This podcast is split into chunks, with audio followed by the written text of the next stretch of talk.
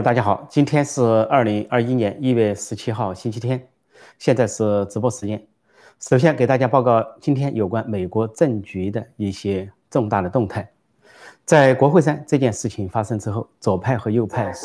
这件事情发生之后，左派和右派是。这怎么会有这个声音？Hello。这怎么会有这个声音？这个声音怎么是双重的声音？Hello。这声音怎么是双重的声音？大家能听见吗？大家能听见吗？这个声音怎么有双重的声音？有点奇怪，我看看啊。双重的声音，看看有点奇怪。双重的声音，有点奇怪。双重的声音。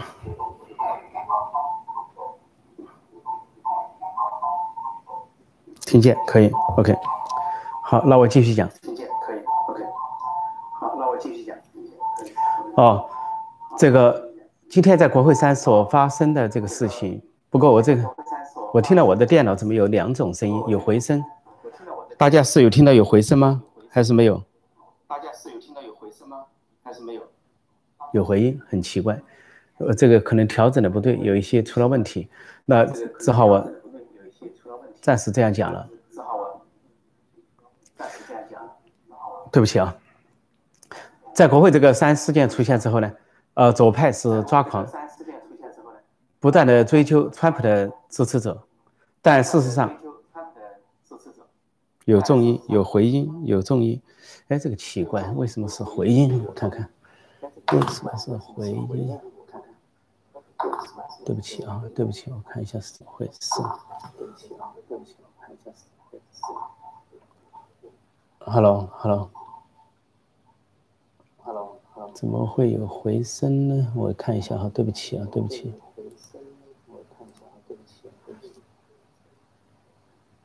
嗯，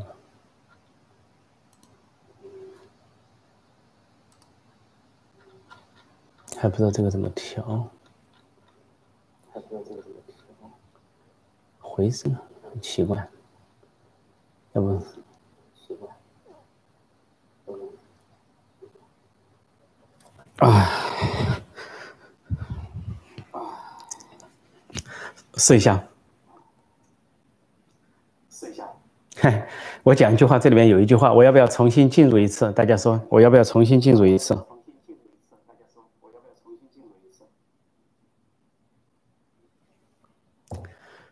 好，现在佩洛西和民主党一方只是指责川普的支持者，但事实上，现在 FBI 警方抓捕的不断的抓捕了左派的捣乱者、安提法分子。啊，除了前两天我提到有安提法分子。像这个苏利文被捕之外，他跟他带一个 CNN 的摄影记者当场拍下了前空军退役的服务人员被射杀的情景，然后大声叫好。那么随后呢，在佛罗里达州今天有发现一个左派分子、安提法分子，他被 FBI 联邦调查局逮捕，因为呢他在去年夏天黑命贵运动中攻击警察就曾经被捕。那么现在呢？他是在策划要攻击川普的支持者，说要进行谋杀行动，因此呢，他被逮捕而且过庭。另外有一个左派组织，呃，名字叫布嘎鲁，布嘎鲁，差点就是我们在中国那边看到的抗日影片中的说的八个鸭鲁了。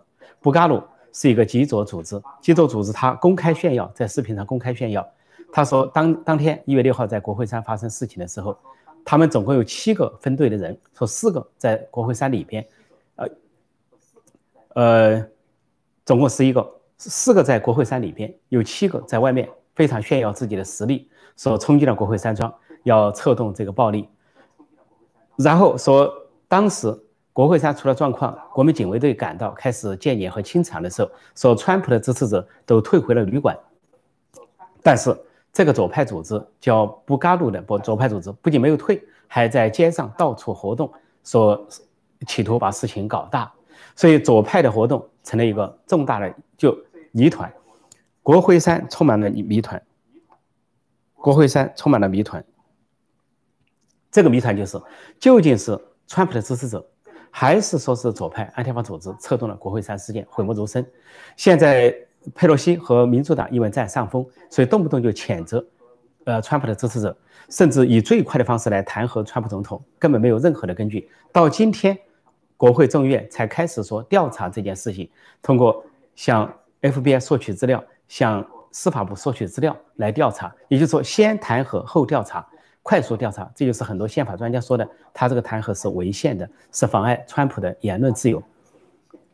而现在，佩洛西和民主党因为在众议院占上风，不仅呢是继续的这个攻击川普的支持者，对当时挑战选举人票的共和党议员，现在也开始攻击，特别攻击的就是克鲁兹和霍利这两位。他们甚至扬言说，在众议院要把他们驱逐，就是要他们把他们赶出这个众议院，给他们极大的压力。而霍利就是乔斯·霍利，是第一个参议员，共和党参议员站出来要挑战选举人票，现在他面临很多压力。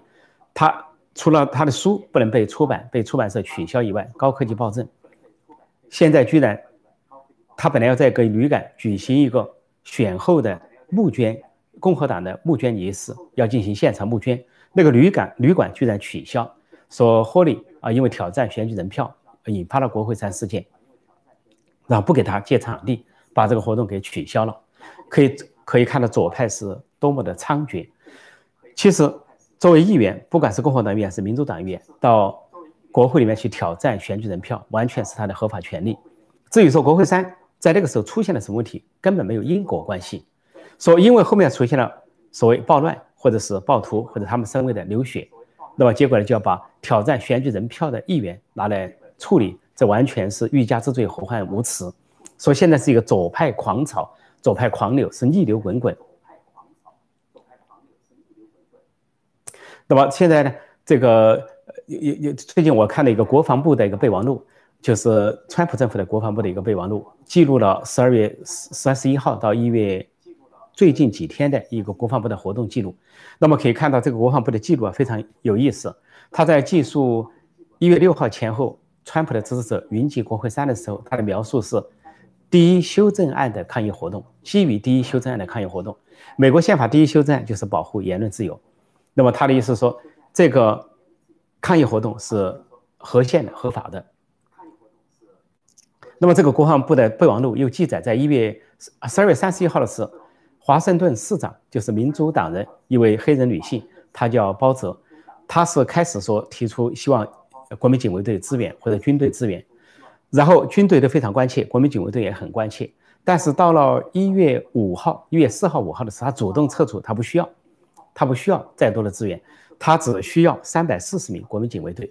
所以代理国防部长米勒和会同陆军部长、会同参谋长联席会议主席就同意给他派三百四十名，呃，国民警卫队，而且他坚持国民警卫队不能武装。不能带武装，免得吓住人民，这是华盛顿市长的坚持。结果三百四十名国民警卫队呢守路口。到后来一月五号的时候，当国防部再次问他们需不需要更多的增援的时候，这个包子是一口回去了，不需要，不需要。尽管他得到了很多的情报显示说国会山庄警力不够，空虚，而面对巨大的人群可能有危险，他仍然说不要。从这个角度来讲，现在就有一种呃议论或者阴谋论，说国会山庄是不是设了空城计？是不是故意搞了这个空城计？是不是左派有某种策划？而且有些左派就扬言说是就是要混到川普的支持者中捣乱，然后制造混乱。因为那天要是不是发生这个事情的话，本来很多共和党的参议员和众议员要把证据呈堂来挑战选举人票，那么证据呈堂的过程将会很长，而对六个选举、对六个摇摆州的选举人票一周一周的来挑战的话，时间也会拖很长，甚至可以拖上一两天。而那个拖延战的过程中，川普这边会有个有利的形式，那就是州议会里面有可能发生变化，比如说，呃，宾州的州议会，呃，密西根州的州议会，还有乔治亚州的州议会，甚至亚利桑那州的州议会，都可能采取行动来推翻选举人票。但是，所有这一切都被当时的冲进国会山这个冲突所打断。所以，现在这个事情公说公有理，婆说婆有理，这个民主党和。佩洛西一方就指控川普的支持者，甚至指控川普本人在煽动，用川普的言论妄加揣测。但是另一方现在所显示的是，左派扮演了极极其不光彩的角色，有可能起了相当主要的作用。说国会山至今是一个谜团。说国会山至今是一个谜团。呃，另外关于川普的支持度，前两天有人造一些假消息，说是美国民调显示，说川普在国会山事件之后，民调支持度大幅下降。说有个皮尤中心测试，说他现在的支持率只有百分之二十九，说是跟当时尼克松受弹劾前的情况差不多。说当时尼克松受弹劾前百分之二十六，但事实上那是中文网站上、中文微博、微信上制造的假消息。真消息来了，就是一个左派媒体叫 NBC 一个电视台，他自己做了一个民调，今天做了个民调，结果出来了，川普的支持率百分之四十三，这个在现任总统或者即将卸任的总统相当高，因为在选举前。十一月三号之前，他的支持率是百分之四十四，而在二零一七年他当选就职的时候是百分之四十五。那么现在他四十三、四十三、四十四、四十五都是高支持率，在总统任内都是高支持率。很多总统在卸任的时候成了跛脚总统，只有百分之三十多、百分之二十多，甚至百分之十几的支持率。说川普的支持率是居高不下，所以这个让左派媒体大失所望，可以说非常失望。另外，美国的情报总监就是拉特克里夫，他发表了两页的一个声明，有签名的一个声明。他说，对情报机构所发出来的报告开始众说纷纭。他为什么推迟，并且最后发布了这个报告？他说，实际上这次有大量的外国人干预美国的大选，但是呢，情报人员中以党派划分，有的是支持民主党，有的支持共和党的。支持民主党的人就把这个俄罗斯的威胁描述的绘声绘色。把这个中共的威胁呃不干预的呃对美对美国大大选的干预啊描写的轻描淡写，但是呢同样的行为同样的后果对中共的描写很清淡，对俄罗斯的描写很重，所以这就说明反映了他们一个是思维很陈旧冷战思维，再一个以党派划线，由于他们对川普不满对共和党不满，就故意在这个情报报告中呢各种分析人员写出拉拉杂杂的东西，很不符合实际，这就是情报总监最后。啊，推迟的原因，但情报总监在他这里两页的声明中说明，很多国家参与了这个干预，但是中共是排在首位。他认为中共是起到了主要的作用，是最有用心来干预美国这次大选。而且，况且这次美国的大选中，很多机器连上网是可以有黑客可以操纵的，事实上就有黑客操纵。我我觉得你们可能没有听到回声，我还是听得到回声，有点受干扰。那么我今天呢就简报到此，我主要回答大家的问题，回答大家的问题。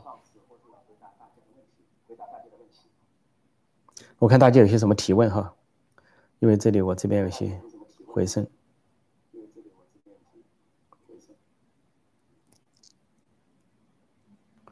呃，看看大家有些什么提问，有些什么提问。现在的时间是七点十二分。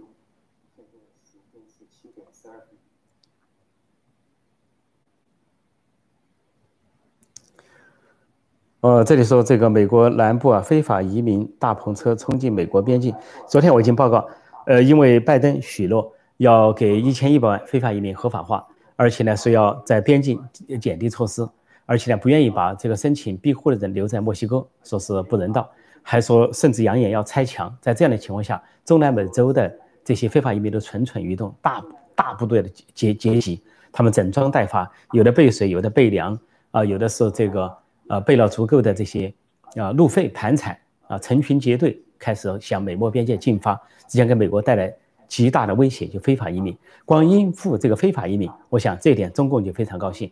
只要中，只要美国在应付非法移民，那么美国就可能无暇他顾。不过非常有趣的是，当中共和习近平在大讲要叫建立民人类命运共同体的时候，那最近呢有报道说，说有西方的外交官呼吁中共。说现在是你们应该建立人类命运共同体的时候，请你们敞开国门迎接那些中东来的难民嘛。结果中共是一口回拒，或者是装聋作哑，顾左右而言他，就说明他所说的人类命运共同体完全是一个虚假的概念、虚伪的概念。中共不接受任何的外来难民，所以他根本谈不上有什么国际的胸怀。接收难民的还是民主国家。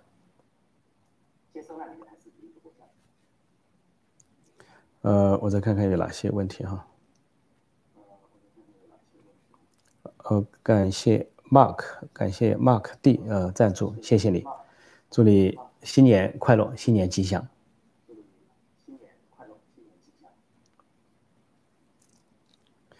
哈，这里啊，我现在现在不得不说一下，我看到这些提问中啊，有很多消息似是而非，一会儿说中中国的中国军队又在边境呢。呃，这个又说是佩洛西又靠中国军队了，啊，中共的军队到了墨西哥了，啊，又说在加拿大有多少这？现在是这样，我现在告诉大家，在这一次美国大选之后，出现了很多消息，呃，其中有很多小道消息，有很多的这个假消息。那么在最初一段时间，我还引用了一些小道消息，呃，那都是出自一些美国人，比如鲍威尔大律师啊，啊，林伍德大律师或者郭莫特啊这些众议员的，都还是美国人的一些小道消息。中国人呢，我尽尽量少引用，但是后来我就逐渐不太引用小道消息，也不太引用一些假消息了。那我现在必须给大家说明一点，这个小道消息和假消息有两类，一类呢是出于川普的支持者出于善意，出于呢。爱川普之心，这个呃对这个选举的不公啊不合法啊不合宪感到愤怒，那么有可能这个创造出来一些小道消息。另外呢，也有些可能是用主观愿望代替客观事实，把自己的想象变成了某种消息。所以呢，这是一类，这一类是处于善意的，是好意的。但是另一类，我现在高度怀疑，是最后我观察之后发现，中共趁机昏摸浑水，有可能。中共的这个第五纵队在散布一些似是而非的假消息，因为中共其实他还是希望美国发生内乱、发生内战，最好是回到一八啊六几年、六零年、六三年那个情景，像林肯当时南北战争那个情景。如果说川普能够掌握局面，有正义之师，如果说出现美国内部的情况，那另当别论。但是如果属于中共那边散布的消息，希望美国陷入内乱、内争，那就是另外一回事情。所以我现在注。日益的注意到这件事情。一月六号，美国发生国会山事件之后，当时我就说了，在中国是一月七号，因为国会山下午是晚上，下午，呃，这个中共那边是早上。那么中共那天开了全天的会议，谎称是政治局常委会听取各部门，呃，国务院、人大、政协啊，这个最高人民法院、最高人民检察院工作报告，整天闭门会议，没有视频，没有图片。其实我的判断是他们在研究美国局势。包括习近平啊，政治局常委，他们高层全部都在，所有的中共高层都在那里。他们以为美国出现了内乱，以为美国出现了内战，因此呢，他们在研判他们的机会，他们甚至做好了武攻台湾的机会准备，以为美国无暇他顾了，是武攻台湾的时候来了，中共喘息的时机，趁机向外扩张的机会来了。但是显然中共是大失所望，没想到国会山事件只有几小时就。落幕，而川普的支持者迅速地撤离了国会山庄。后来闹事的都是一些左派安提法分子。再一个，他也没想到美国没有发生内乱，没有发生内战。当然，国会山事件对川普不利。在此之前，川普是主动的采采攻势的，有很多人是要维护他的选举人票。但是这件事情之后，川普陷于被动，采守势，被进攻状态。所以在这个时候，川普几乎就在一月六号之后放弃了。放弃了之后，说就进入了政权的有序交叠。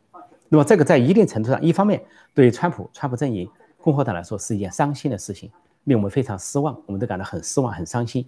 但另一方面也显示了美国民主和宪政的韧性，它的这个强强韧，就说并不是什么事情要靠武力来解决，就是完全可以和平的解决。尽管今年大选出现了很不这个很难让人接受的情况，很多人不服。因为我说两个美国的搏击，民间的美国在支持川普，体制内的美国在反川普，所以这个搏击的结果是体制内的美国战胜了民间的美国，川普被体制内的反川势力啊，相当于一种柔性政变所推翻。但是呢，中共以为有机可乘，所以说我希望大家注意啊，现在提问中我发现很多的问题都是一些很坦率的说，诚恳的说，都是一些小道消息，说的不好听，很多是假消息，非常遗憾。但当我们在说这个事情的时候，有的人可能不服，说这么快就放弃了，这么快改变立场了，千万要注意，立场和事实是两个事情。像我还有很多人，立场我们支持川普，我们支持美国的民主宪政，支持美国的立国之本，这是立场，这是主观愿望。但是呢，面对现实又是另外一回事情。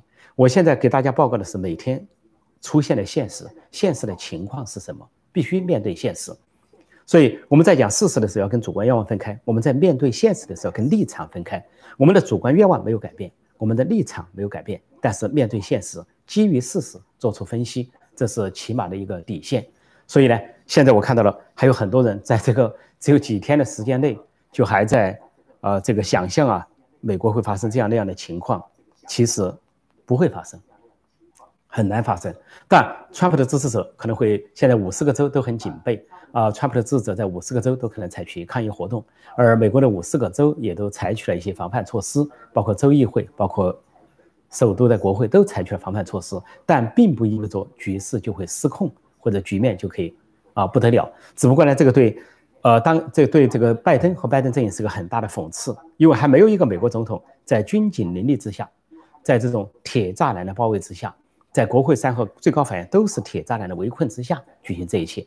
其实今天美国出现的这个紧张局面，左派民主党、拜登阵营要负主要的责任，而左派媒体要负主要的责任。甚至有人提出，最该弹劾的就是左派媒体，他们起了极不光彩的作用，单方面的包庇一方，单方面的反对一方，他们这个作用激起了民怨民愤，说他们毫不反思。而现在居然，他们还在封杀共和党的人，比如说共和党的议员格林，呃，这个女议员泰勒格林。呃，支持川普说，呃，这个乔治亚州对他不公，结果呢，今天把他的推特封号十二小时。另外还有一位州议员，北达科达的州议员提出要立法，在他这个州立法禁止高科技禁言，结果被推特和脸书封这个取消了账号，吊销了账号。这都是高科技的霸权，这都是左派媒体的嚣张，左派势力的嚣张。所以现在美国的情况很艰困，说的严重一点叫逆流滚滚，说的轻一点。叫做一个挫折，但是我相信美国的民主和宪政将稳健的继续保持运行，没有任何外国势力和外国的政党所能够颠覆。所以大家千万不要相信那些言过其实、夸大其词的话。言过其实、夸大其词的话。啊，这里说到那个 Q 哈，说到 Q，就说到 Q A N Q A N O N 这么一个这么一个组织或这么一个网站，这个一个生喉咙哈。我你们注意到，我几乎没有太引用这个这个消息来源，没太引用，因为我会反复的考证，考证之后我发现自相矛盾或者夸大其词的地方，或者不能落实的地方，我最好不要引用，不能够啊这个误导大家，也不能够给大家画大饼，给大家太高的期望值，然后呢，既损害我这个频道的声誉信誉，同时呢让大家在一种幻想中去期待等待，所以我还是说有主观愿望很好，支持川普，但是还是面对现实。面对现实，面对客观事实。当然，我不能，我我无意去批评任何的别的频群，呃，这别的频道、别的消息来源、别的人，他们都在做各自的工作。但是我要说明的就是，无论主观愿望如何，无论我们的立场如何，主观愿望不改变，立场不改变，但最终还是要面对事实，最终还是要面对现实。那么这样的情况下，川普将来还会有机会，共和党也还有机会，就是美国的。保守派，美国价值，美国的这个呃宗教自由，美国的立国资本，还有它的机会，还有机会再重新振起，以某种运动重新振起。过去有茶党运动的兴起，在奥巴马执政两年之后，那么现在有川普运动，那么我相信川普运动不会熄灭。我早就说过，川普下来了，川普现象、川普运动、川普革命会继续的前行。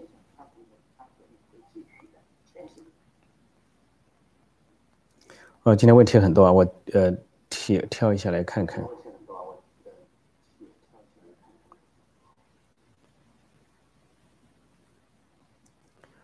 呃，这里有人问，怎么会没有机会了？那是因为看小道消息看太多了，抱歉，所以说你就沉浸在一种想象之中，我就只能说一声遗憾哈，遗憾。嗯，我再看一看哈。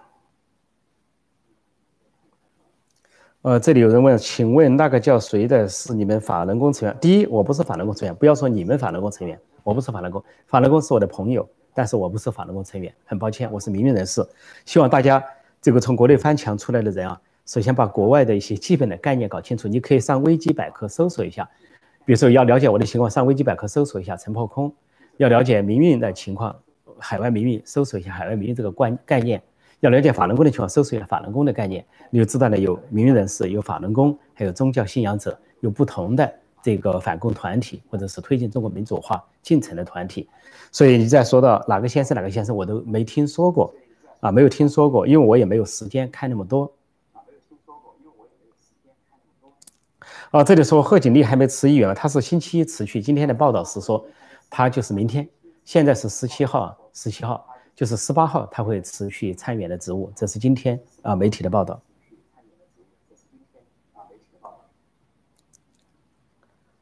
这里有人说，白宫里驻扎的军人会不会最后一刻倒戈抓捕民主党？这个可能性一点都不存在。不管是白宫的还是国会的都不存在。因为是什么呢？因为在美国这样一个民主和宪政的国家。呃，一个当选的总统呢，他是民选的，民选上来他就是三军制，同时兼任三军总司令、六军总司令。但是军队又是高度国家化的，也就是国防化的，而国防部长是文职官员，一般是文职官员担任。像现在代理国防部长是一个将军，是少见的情况。那么我们就设想一下，假设川普要有所动作，要动用军队，就算一有一个军队听他的，另外一个军队不听他的怎么办？有四分之一的军队听他，十分之九不听他怎么办？或者一半的听他，一半的不听他怎么办？这美国不是分裂了吗？不是就内乱内战了吗？所以呢，一方面大家有良好的愿望，希望川普赢，希望川普扳回来，因为川普内政是振兴经济，外交是全面压制呃这个共产中国，都是全方位的打击，打击到最后一天，这是非常了不起的。但是要说由于这样的情况就要冒险，就要出现以至于不惜出现内乱啊，或者是呃这个内战的话，我想很不值得，那反而给美国的敌人有机可乘。那就是给共产中国有机可乘，所以呢，大家还是要冷静一点。作为川普的支持者，需要就是冷静一点、淡定一点。我知道大家都很伤心、很失望、很沮丧，所以说我们在这里摆摊摆摊，也相当于是个心灵的安慰、心灵的告慰。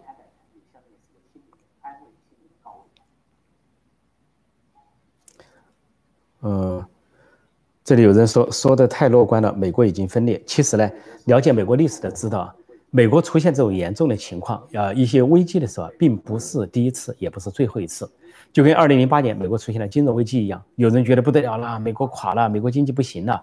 当时我就说，美国的历史上，呃，经济危机不止一次，既不是第一次，也不是最后一次，甚至是周期性的都会出现，到高峰可能会下来，下来之后又上去，这市场经济的一个原理。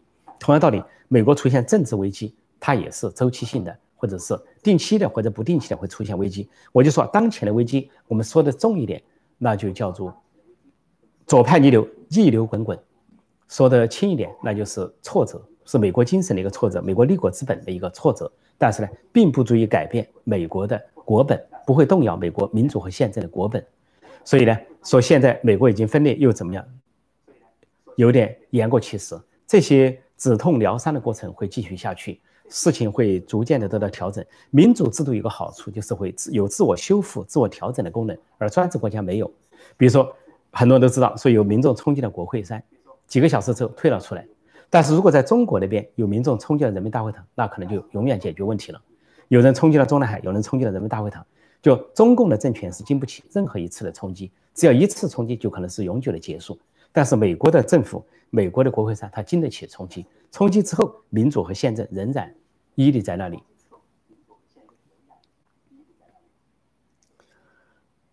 呃，我始终听到有回声哈，我再看看大家有什么提问。你们听不见就好，你们那边听得见就好。呃，我再看看。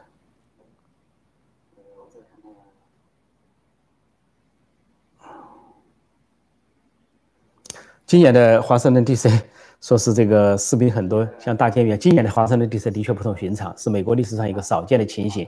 啊，三不一岗，五五不一哨。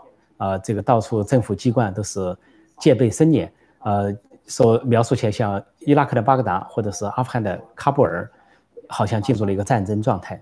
战争状态，这个应该说真正要反思的，真的是民主党和拜登阵营。为什么今年的结果是这个样子？但是他们现在还老是责怪川普，责怪川普的支持者和共和党。真正要做的，他们是应该停止他们现在极端化的行动。左派的媒体、左派的社交媒体、民主党、民主党的支持者，那些左派的狂热分子，他们应该首先冷静下来，为这个国家的局势降温。如果就像今天那个格林汉姆一位议员支持川普的议员所说的，说指控川普根本没有任何的根据。说弹劾川普，川普没有说过任何要暴乱的话。但是如果说左派继续这么嚣张的做的话，只会激发矛盾。如果真正激发出来，一月二十号又出什么事情的话，应该是民主党、佩洛西、左派，还有左派媒体和左派的这些社交媒体、推特、脸书，他们去负责任，他们要付出责任，因为他们做人太过分，做的太过分，不留余地。在美国有句名言呢，说我试试。我不赞我不赞成你的观点，但我誓死捍卫你的权利。也就是说，你说我让你说，你我有我的观点，你有我的观，你有你的观点，但是你说我可以听。但是现在推特、脸书居然不听，在这个本质上有点像中共一样，就是干脆我把你的嘴封住，我不让人听见你说话。难道说了话天会塌下来吗？比如说这个共和党的众议员，或者说是共和党的州议员说了这个选举有问题，推特封号、脸书封号，因为他怕人民听见。听见了好像就不得了，这个共产党的做法。共产党就不跟人民辩论，不跟反对派辩论，干脆把你封音，啊，把你把你封杀，叫做杀人灭口，把你的声音给捂住。就像我们看到中共迫害这个迫害这个反对派人士、意见人士或者法轮功人士，我们看到一些图片，公安人员把人家人家喊口号，公安人员把他嘴捂住，不让喊口号。为什么？他怕这个被迫害者喊口号被人民听见，激起人民的同情或者呼应。所以现在推特、脸书就进入了这样的角色。这也是在某个程度上是美国的不幸，但是推特、脸书也挣扎不了多久这个现象。那么据说脸书呢，在一定程度上恢复了川普的账号，只不过他把川普的标号写成政治候选人，而不是在任总统或者现任总统。他也许恢复一定的账号，也是在各方的压力之下。好，我再看看还有一些什么提问哈，今天提问人还不少，可惜这次电脑怎么会有回声？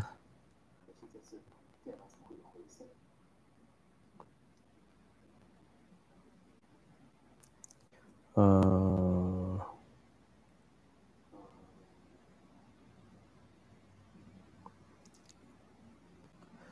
这里说送这个三万名，其实二万五千名国民警卫队保护一个总统就职仪式。是的，因为这个形势比较紧绷嘛，形势紧绷。一般来说，在首都或者各个州府啊，出现什么情况，都有情报机构的这个汇总，汇总之后呢，发现有什么。安全因素，然后提出来，提出来的时候提高什么戒备啊？政府内的各个机关会协调。我说美国它整个民主和宪政的运行还是相当有韧性的，所以这点让中共也大出意料啊。中共那边的研判以为呢，这个美国经过这个选举的纷争，经过两个阵营的这个搏击，恐怕很多这个政府机构或者是啊司法或者情报机构会瘫痪。其实不会，美国的它这些机构还是有相当的这个平稳的。运作力和生命力，而且它是在世界上都是领先的对情报的汇集工作。说最后呢，如果说华盛顿出现了这个局面，应该是两党努力的结果，是卸即将卸任的总统川普和即将上任的拜登啊互相协调的广义上互相协调的一个结果。这并没有说是单方面的行动，不存在单方面的行动。尽管政治上还有纷争，有党争，有政治纷争，但是在行动上维护一个政权的和平交接，或者维护一个。大局的稳定，维护一个美国的整体的民主和宪政的格局，各方还是一致，大方向还是一致的。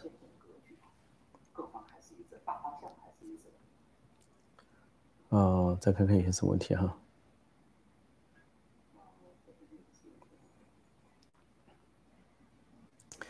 没错，因为这次呢，大家也可以看到，在网上呢，呃，最近收到的一些消息，提有人提到了一些频道，提到了一些人名，提到了一些消息。坦率说，有些人名我根本没听说过，提到一些频道我没有听说过。那么有人在讲是不是中共派出来的？但我们也不能排除这种可能性。啊，中共临时的设一些账号，设一些频道来散布一些假消息，似是而非。啊，甚至是呢这个鱼目混珠，就跟前段时间的安提法组织一样，他跑到那个川国会去闹，但是呢他把帽子一换，换成支持川普的。啊，他把首饰一换，身上的东西一换，换成好像他是支持川普，披一个旗子，上面写个川普，美国国旗。扮演的像川川普的支持者一样，但是他们起的作用呢是破坏，是吸引川普的支持者来发动暴力，然后又吸引这个警察无所作为，让国会乱套，最后呢让国会那场会开不成，要证据呈堂成不了，最后你这个挑战选举人票的参议员都纷纷告退，吓得纷纷告退，甚至呢这个本来要挑战六个州，只挑战了两个州，草草收场，说这个客观效果最后的效果对川普不利，这都是大家看见的，然后州议会的行动也都全面停止了。所以安提法起了个什么角色？我们平行过来理解就知道，如果中共要派一些他的第五纵队、他的这个舆论战、宣传战出来的话，鱼目混珠，趁机混淆一些，他还假装扮装成他是反对中共的一些力量或者一些频道、一些账号，这是有可能的。我不能够下这个结论，我也不了解其他频道、其他账号，我只希望大家做一个客观的分析，面对客观的事实。还是那句话，把主观愿望跟客观事实分开，把这个主观的想象。跟面对现实分开。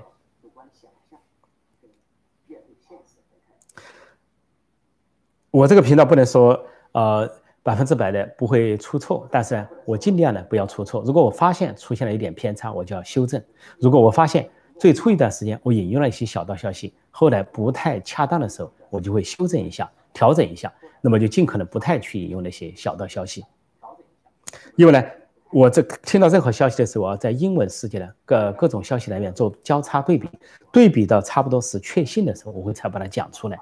包括像国防部的备忘录啊，啊情报总监的这些声明啊，啊或者说是啊这个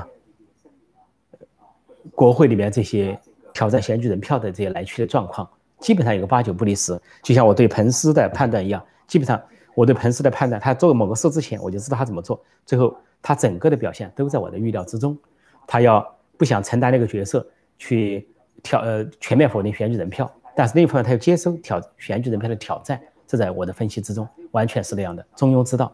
后来一方面他对国会山的这个事件感到愤怒，但是另一方面他又不愿意弹劾川普，也在我的预料之中。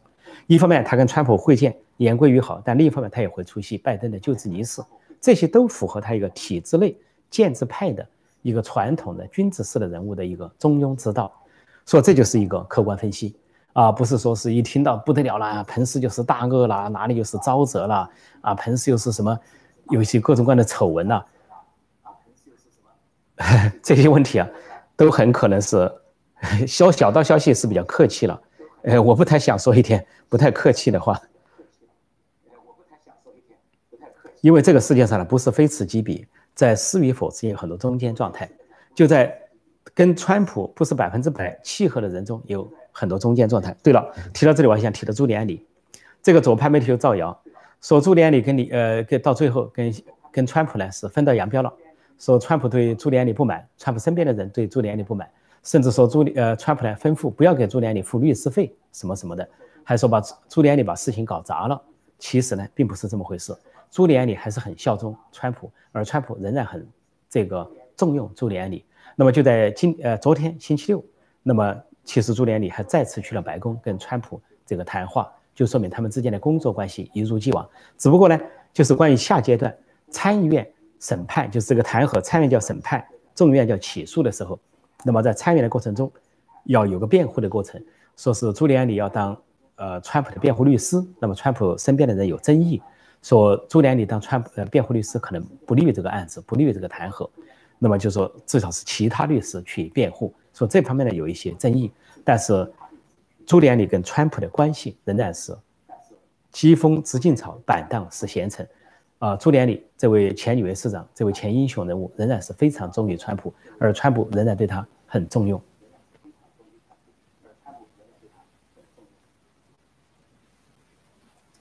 我再看看有哪些呃，是哪些？这里说的君子的时候，我在说哈，美国这个建制派里面，大多数是真君子，有少数是伪君子。我我可以说，基本上凭我的感觉，拜登拜登家族是伪君子，但是彭斯还是真君子。我对他的定义还是真君子。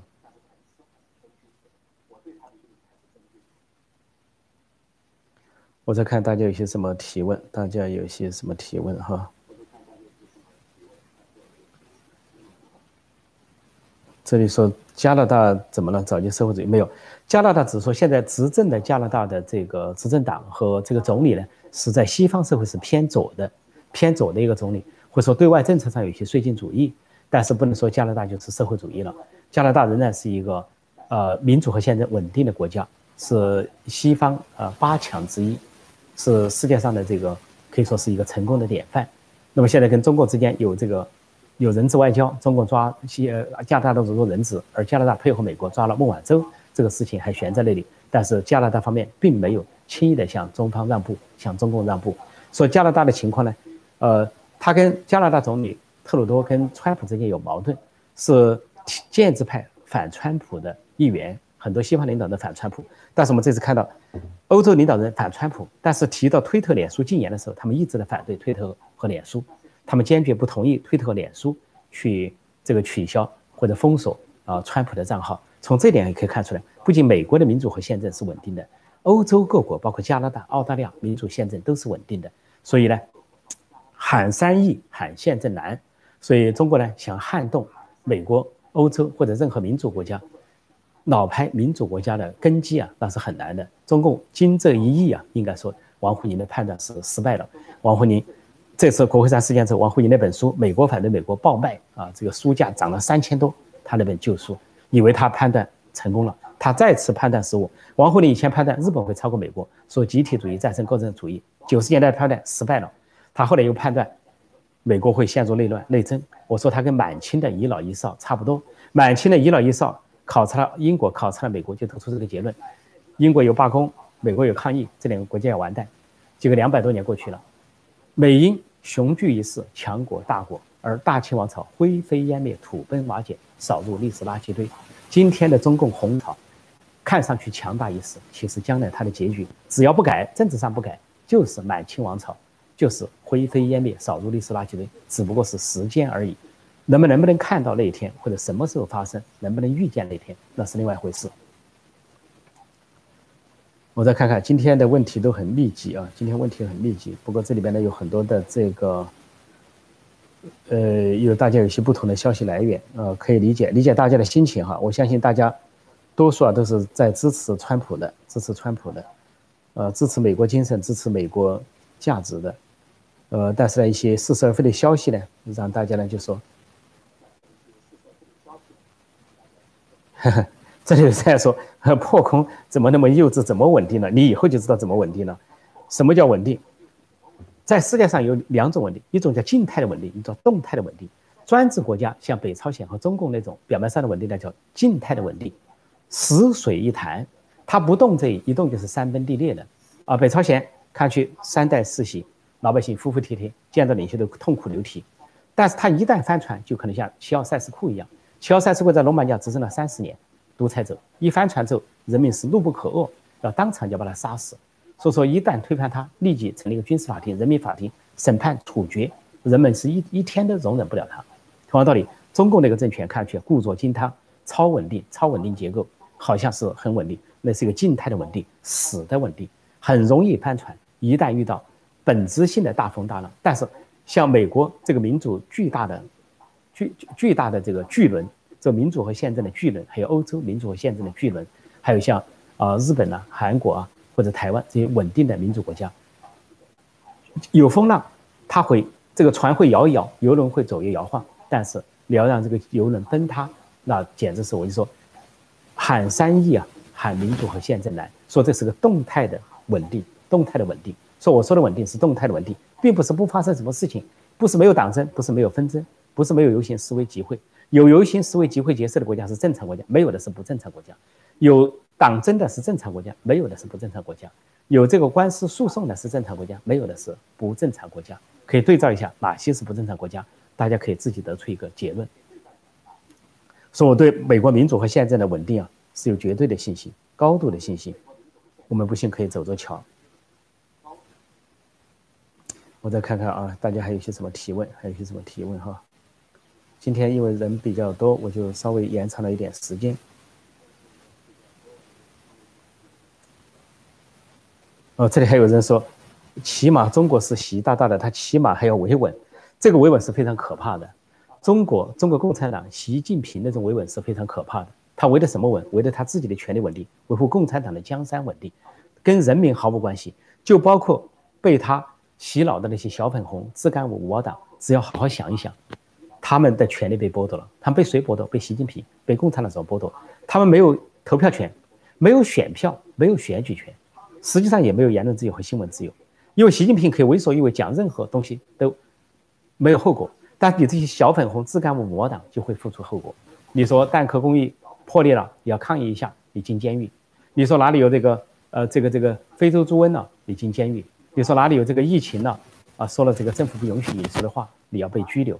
所以呢，就连小粉红、自干五、魔党，从来没得到过自由，从来没得到过权利。我非常同情他们，尽管他们支持共产党，就跟过去的太监和奴才支持共产党一样。但是我非常同情他们，因为他们被洗脑到这个程度，连他们手上没有选票，丧失了选举权，被剥夺了选举权都没有意识到。所以就是鲁迅说那句话：“身为奴隶而不自知，那是真是莫大的悲剧。”如果说自己是奴隶却知道，那还好；是奴隶不知道，那是莫大的悲剧。说到有人在说什么稳定的时候，就是这样的。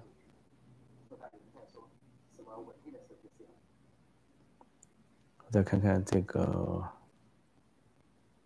哈哈，这个说斗死江派是维稳，这个是可能是法轮功朋友看法轮功的朋友的电视台比较多一点哈，因为这个对我们法轮功朋友来说，江泽民是他们的。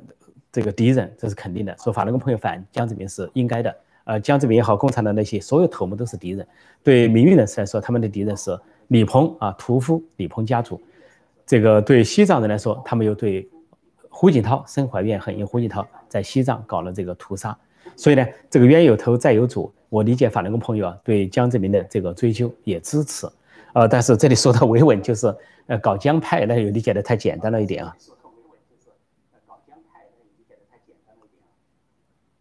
但我再三说，我们不管是民运也好，法轮功也好，呃，我们虽然不属于不同的领域，但我们都是朋友，都是友军，在反共、支持民主化的道路上是一致的。我看这里还有一些什么哦，还有一些什么问题哈？现在是四十多分，四十五分。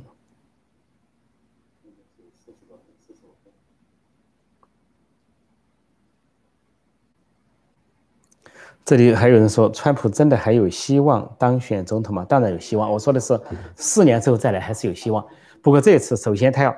这个仗要一个一个打，饭要一口一口的吃。这现在是一个战役接一个战役。现在川普处于守势，处于防守，防守什么？防守弹劾。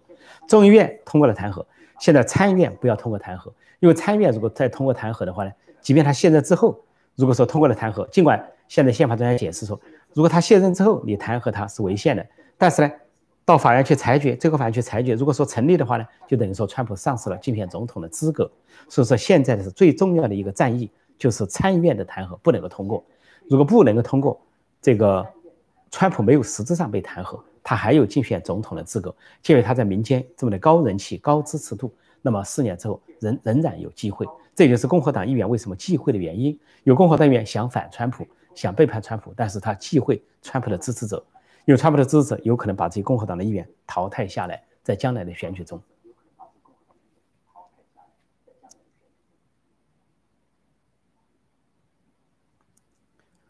嗯，再看看还有什么？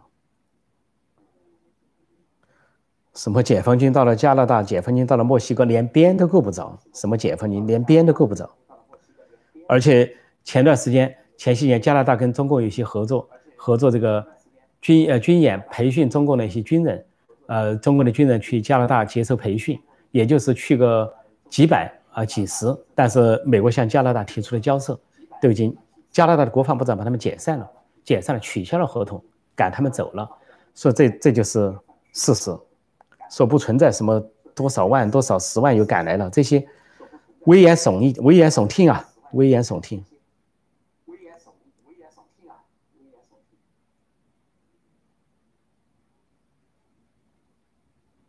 呃，再看看有些什么问题哈，现在的时间是四十七分了。看有没有什么这个，这里还有说全球共产主义结盟，全球共产主义结盟，共产主义就在瓦解之中。呃，俄罗斯这个解体了，东欧解放了，这称得上共产党的国家寥寥无几了。呃，中国、越南、呃，古巴、北朝鲜，还有一些号称社会主义的、走社会主义道路的，都已经失败了。什么津巴布韦啊、委内瑞拉都在崩溃之中、失败之中，所以整体来说，共产主义正在土崩瓦解之中。只有中共呢是回光返照，借经济上的这个暴发户，还在强撑他的一党专政，号称所谓共产主义。所以这些中共式的共产主义永远到达不了美国和欧洲，它最多就是渗透。美国和欧洲国家如果出现了某种社会主义的倾向、左派倾向、福利主义倾向，它是完全不同性质的，另外一个定义，完全不同的定义。由于时间的关系，我就不展开这种定义了。大家看看北欧的情况就知道了。好，我再回答一个问题啊，再回答一个问题。今天比较踊跃，只不过我这个电脑有回声，我得研究一下是什么问题。对，他提了越南，其实越南在急剧改革之中，都在有呃这个选举差额选举，而且越南的党章、越南的宪法都是递交全民去参考，全民去这个呃参政议政，汇集意见之后。才推出正式的党章或者宪政，要宪法。这里还有人问：四年后美国成了社会主义？永远不可能，永远不可能。有美国的左派想推行某种美国式的社会主义，也就是大政府小社会，呃，就是说政府把税收收起来，然后去啊所谓搞平均主义，去扶持穷人啊，奖懒发勤，这个是个不好的倾向。这在很多欧洲国家拖垮了一些欧洲国家，欧洲国家一些经济停滞、经济下滑，就这个拖垮的福利主义，呃，特别包括像意大利的一些国家都都在内。那么，但是呢，美国有这个倾向，说左派民主党有这个倾向，但是呢，要想动摇美国的国本、民主和宪政的国本不一样。如果说美国出现了某种福利主义和社会主义，那是有民主宪政的情况下出现的，而中共那种所谓社会主义、共产主义，那是一党专政，是独裁专制，是一个封建王朝的复活，是一个红潮的复活。所以这是完全不同的性质，说大家不要听那个概念就扛起来就跑，以为是一回事，完全不同的一回事。但我们有些朋友在做政治评论中哈，呃，因为比较有些朋友呢是半路出家，呃，并不是那么的这政治并不是很专业，也不是很精通，所以对一些概念做了简单化的比较也不是他们的错，简单化的类同也不是他们的错，他们也是这个支持川普心切吧，就简单的把美国的民主党等同于中国的共产党。简单的把美国的社会主义倾向等同于中国的社会主义倾向，这个心情可以理解，但是不够精确。坦率的说，不够精确。这个心情可以理解，但是不够精确。坦率的说，不够精确。不管在美国和台湾，基本上就是选举的时候哈，非常纷争，党派纷争啊，非常激烈啊，这个汹涌澎湃，不断的造势活动，不断的群众活动，给人感觉这个社会就是一个一个一个动荡的状态，一个动态的动态的状态。但是选举之后呢？基本上都是会归于平息、平静、安静啊，这个各行各业该干什么还干什么。实际上，整个选举中也没有影响影响各行各业。这就是为什么美国、台湾这些民主体经济依然蓬勃的原因。就并不是因为政治上有什么纷争就影响它的经济，它不像中共那边把政治跟经济捆绑在一起，似乎政治一不稳定，经济就要完蛋。那是一个脆弱的稳定、静态的稳定、死的稳定、死水一潭的稳定。不垮在一垮就垮到底，人家就说了，这个呃，这个民主国家可以换政府，换来换去都是民主和宪政，但是专制国家一换政府，那就是一场革命，就是天翻地覆的革命，就是换了一个制度，而不仅仅是换政府。今天大家很踊跃，谢谢大家的光临。那么也我今天就暂时谈到这里，抱歉出现了技术问题，我不知道为什么有回声，所以我今天就暂时讲到这里，谢谢大家的光临。啊，那么。明天如果我们有同样的有更多的新闻呢，继续会向大家播报。千万不要忘了收听啊，相距十二小时之后的实时评论和新闻解析。陈伯公纵论天下，谢谢大家的参与，希望大家有愉快的一天。好，再见。好，再见。这个电脑有问题，今天抱歉。